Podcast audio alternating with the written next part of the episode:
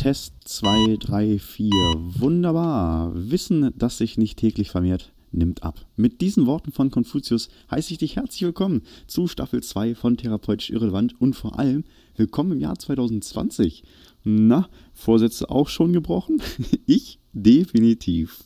Und wenn wir schon dabei sind, ja, ich weiß, wir haben bereits Februar und ja, ich habe gesagt, wir hören uns im Januar, aber auf der anderen Seite dachte ich mir, so what? Ich mache das zum Spaß und es ist keine Pflichterfüllung. Also freue ich mich natürlich umso mehr, wenn du wieder eingeschaltet hast und deine Vorsätze für 2020, nämlich das Verbreiten meines Podcasts, noch hältst.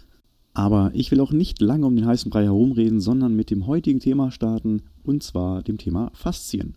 Hand aufs Herz, hast du auch eine Faszienrolle zu Hause? Und nochmal Hand aufs Herz, nutzt du diese Rolle auch? Ich habe eine, sie steht nur rum, ich sollte sie vielleicht öfter benutzen, aber die Frage ist ja, braucht man diese Rolle wirklich, um sich selber effizient zu behandeln? Fangen wir mal an mit dem Klären, was eine Faszie überhaupt ist. Das Wort Fascia kommt aus dem Lateinischen, bedeutet so viel wie Binde. Wir reden aber hier nicht von Frauenhygieneartikeln.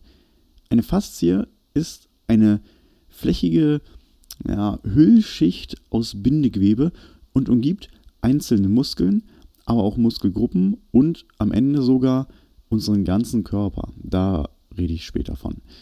Ähm, der Begriff Faszie wird seit einiger Zeit inzwischen weiter gefasst, also so dass auch andere Bindegewebstüten mit Bindegewebstüten Typen mit hohem Kollagenanteil als Faszie zählen. Beispiel dafür sind zum Beispiel die Gelenkkapseln, aber auch Bänder und Sehnen.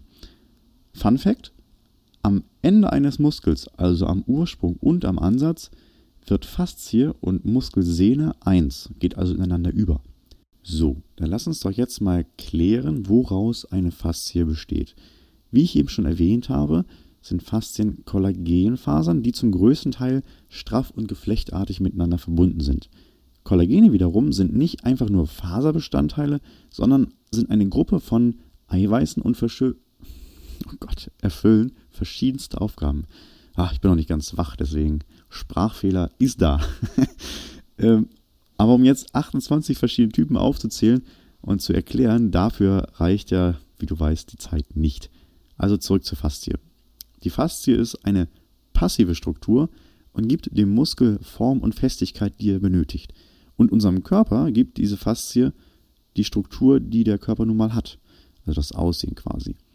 Aber die Faszien nur auf diese reine passive Funktion zu beschränken, das ist auch nicht ganz richtig, denn Faszien dienen zusätzlich noch als Speicher für kinetische Energie und unterstützen unsere Muskelarbeit.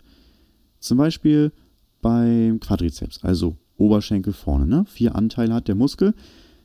Da ist es so, dass diese Faszien, die um jeden einzelnen Anteil dieses Quadrizepsmuskels liegen, dass die verhindern, dass bei Anspannung es zu Störungen in der Bewegung kommt. Also ich sage jetzt mal vereinfacht, dass die einzelnen Anteile miteinander verhaken. Ja? Bei meinen kurzen Recherchen für diese Folge bin ich ja auch auf eine coole bildhafte Beschreibung gestoßen, die das Faszienmodell noch besser erklärt. Und zwar, als du im Winter zum Beispiel eine Orange gekauft hast und dann gepult hast, ist dir sicherlich aufgefallen, dass die einzelnen Stücken nochmal so von einer, einer halbdurchsichtigen weißen Haut umgeben sind, sodass du die leichter voneinander trennen kannst. Auch das ist quasi wie mit den Faszien in unserem Körper. Die einzelnen Abteile sind voneinander getrennt. Was auch über die Faszien passiert, ist ein Nährstoffaustausch. Und das stellst du dir so vor wie ein Schwamm, der bei Bewegung ausgepresst wird und bei Entlastung sich wieder befüllt. Also quasi wie so ein Schwamm beim, beim Abwaschen. Ähm, bei Bewegung entstehen Kräfte und diese Kräfte leitet unser Körper mittels dieser Faszien weiter.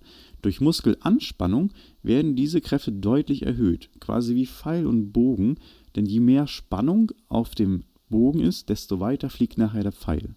Und zu guter Letzt können Verspannungen und Bewegungsmangel zum Verkleben der Faszien führen. Somit verliert die Muskulatur an Flexibilität und Bewegungsfreiheit. Also wie ein Spinnennetz was verklebt ist und nicht mehr so richtig die Funktion erfüllen kann und nur im Wind so dahin wabert. So kann man sich das ganz gut vorstellen. Kleiner Aha-Effekt: Aus Kollagenfasern werden auch Nahtmaterialien hergestellt, die sich auflösen. Und auch Hauttransplantate werden aus solchen Fasern synthetisiert. Früher hat man sogar noch zur Faltenunterspritzung Kollagen genutzt, das macht man aber seit den 90er Jahren nicht mehr aufgrund von Allergien und BSE. Übrigens, Faszien sind auch für die Wundheilung extrem wichtig. Das haben Forscher in einer Metastudie im November 2019 herausgefunden, denn da hat man an Säugetieren das Ganze getestet und bei tiefen Wunden war es so, dass der Körper dafür gesorgt hat, dass Fibroblasten aus der Faszienschicht unter der Haut in das Wundgebiet eingewandert sind. Gleichzeitig wurden auch Blutgefäße und nervale Verbindungen und Fresszellen geschaffen, sodass zunächst eine provisorische Reparatur erfolgen konnte. Und wenn dieser Prozess in der Studie unterbrochen wurde, so entstanden tatsächlich chronische offene Wunden. Wer Interesse an diesem Abstract der Studie hat, ich packe den Link dazu in die Show Notes beziehungsweise unter YouTube in die Beschreibung. Ist natürlich wie so häufig auf Englisch. So, jetzt noch das Thema Körperfaszie.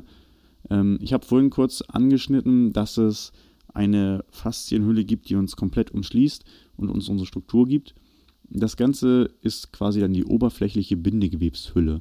Und diese Hülle geht ohne feste Grenzen ineinander über also auch mit den anderen Faszien. Und als Abgrenzung zwischen Muskeln gegen die Unterhaut dient eben genau diese Körperfaszie. Und die besteht vor allem aus Binde- und Fettgewebe. Man kann diese Körperfaszie, also im Fachbegriff Fascia superficialis, in vier Bereiche unterteilen. Einmal den Halsbereich, Rumpf, Arme und Beine. Und natürlich gibt es nicht nur einen Faszienanteil pro Bereich, sondern durchaus mehrere. Wir halten also fest, Faszien hüllen so einiges ein, Achtung, schlechter Vergleich, wie damals der Reichstag im Jahr 1995. Und diese Faszien in uns sind natürlich alle miteinander verbunden. Das wiederum macht eine Therapie spannender, denn so kann jemand, der beispielsweise Probleme mit der Atmung hat, ursprünglich etwas mit der Halswirbelsäule haben. Natürlich ist nicht auf alle Probleme Faszie die Antwort. Ja, es ist eine Richtung, an die man denken kann und an die man denken sollte. Was also tun, wenn man sich mal wieder steif fühlt? Grundsätzlich ist auch die eigene Körperhaltung nicht zu missachten, denn stell dir mal die Frage, wie du dich im Alltag bewegst. Wie sitzt du auf dem Bürostuhl? Bewegst du dich ausreichend? Machst du Pausen zwischendurch im Stehen? Damit allein ist es natürlich nicht getan. Man kann sich ja schließlich auch falsch bewegen oder falsch sitzen oder stehen. Probier es mal aus. Was passiert, wenn du den unteren Rücken gerade machst also aus dem leichten Hohlkreuz herauskommst.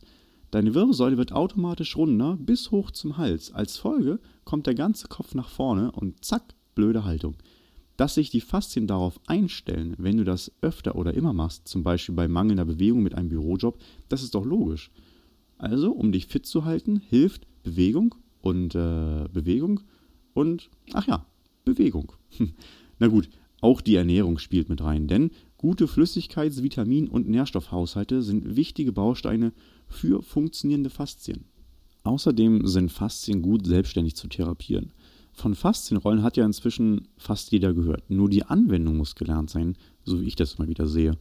Schließlich geht es hier nicht darum, einen Kuchenteig auszurollen. Die richtige Dosierung an Druck, die macht's dann. Also, dass so etwas nicht immer angenehm ist, das glaube ich. Mein Favorit übrigens äh, Oberschenkel außen. Also tut bei mir zumindest höllisch weh. Aber man muss das Rad ja nicht neu erfinden und sich spezielle Figuren ausdenken, damit man ja jedes noch so kleine Stück Faszie erreicht. Eh nicht. Selbst durch leichten Druck erreicht man doch schon eine Mehrdurchblutung des Gewebes, was beispielsweise zur Vorbereitung für eine Kraftsportsession von Vorteil ist. Und auch die guten alten Dehnübungen, sollte man jetzt keine Faszienrolle besitzen, erfüllen hier ihren Zweck. Ich weiß, das Thema Dehnen ist umstritten, dennoch kann man so seine Faszien gut mobilisieren. Aber bitte, keine ruckartigen, keine schwingenden und keine reißenden Dehnübungen. Zum Beispiel wird statisches Dehnen nur im aufgewärmten Zustand und nicht als alleinstehende Aufwärmübung oder nach dem Training empfohlen. Dabei wird ja der Muskel ca. für 20 bis 30 Sekunden auf Spannung gehalten. Vor dem Training würde Dehnen nur die Kraft und Schnelligkeit reduzieren. Ich habe ja vorhin gesagt, äh, die Kraft des Muskels wird durch die Faszien nochmal verstärkt. Und wenn ich jetzt vor dem Training alles schon lockere, dann kann ich nachher nicht so einen Kraftbogen aufbauen, wie ich eigentlich will. Auch das wurde übrigens in einer Studie untersucht Und auch diese Verlinkung findet ihr in den Show Notes bzw. als YouTube-Nutzer unter dem Video in der Beschreibung. Vielleicht ist das Thema den ja auch ein eigenes Thema für sich in einer weiteren Folge. Was meint ihr? Ich würde erstmal sagen, für heute habe ich genug gequatscht. Ich sage erstmal Tschüss, bis zum nächsten Mal. Bleibt gesund und wir hören uns aus Zeitgründen Ende Februar. Bis dahin.